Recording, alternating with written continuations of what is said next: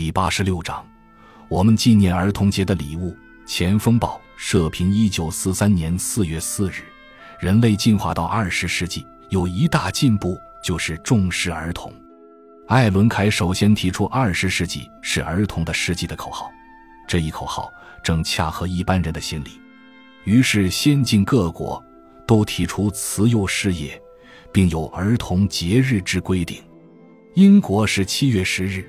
美国是六月一日，日本是把男女儿童分开纪念，以三月三日为女童节，五月五日为男童节。大都在儿童节日这一天，政府官员、社会人士都要为儿童福利做出种种活动，商店亦要为儿童准备许多恩物，减价授予，轰轰烈烈的纪念，确实改变了一般人忽视儿童的观念。中国儿童节的诞生。当然是受了各国的影响，而中国儿童失养、失教、流浪、疾病、夭折种种苦难，较英美为尤甚。慈幼问题更成为一严重的社会问题。民国十四年（一九二五年）八月，国际慈幼会在北京布鲁塞尔开第一次大会，已经引起了国人的注意。等到北伐成功，正入常轨，在二十年（一九三一年）。三月，由中华慈幼协会呈请政府，规定四月四日为儿童节。经政府明令允准，儿童节就在中国出现，年年纪念，愈来愈普遍。到现在，每年是日已无地不举行了。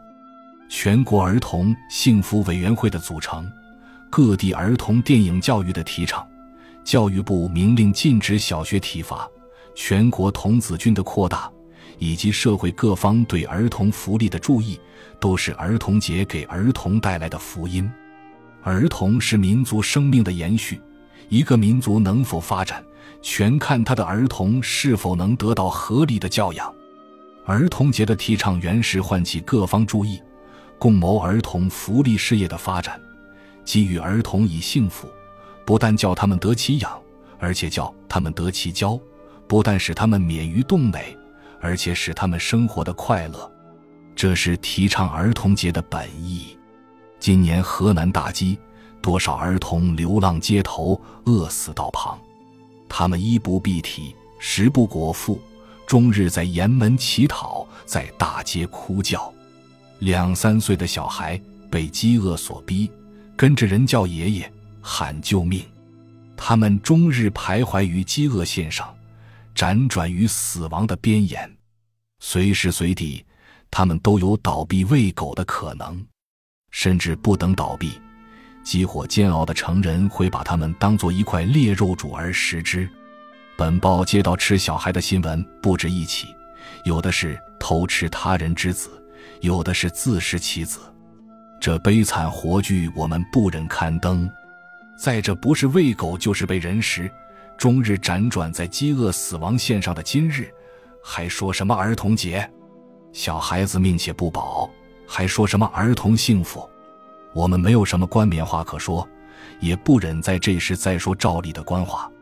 于介绍了儿童节件事之后，我们唯有欲请各方各尽可能来救救孩子们。糖果玩具是阔少爷阔小姐才能玩，才能吃，灾童只需要吃饭。了可救命的粗饭，我们特于此日发起代收灾童捐款，希望能捐得十万元救济几百灾童，为国家为民族多保留几分元气。我们恳切的、热烈的期望着本报读者扶助我们，多多自捐，多多劝捐，我们大家一起来救救孩子们。这就是我们在今年的儿童节给河南孩子们的礼物。我们只能如此做。也只应如此做，冠冕好听的话让别人去说吧。感谢您的收听，本集已经播讲完毕。喜欢请订阅专辑，关注主播主页，更多精彩内容等着你。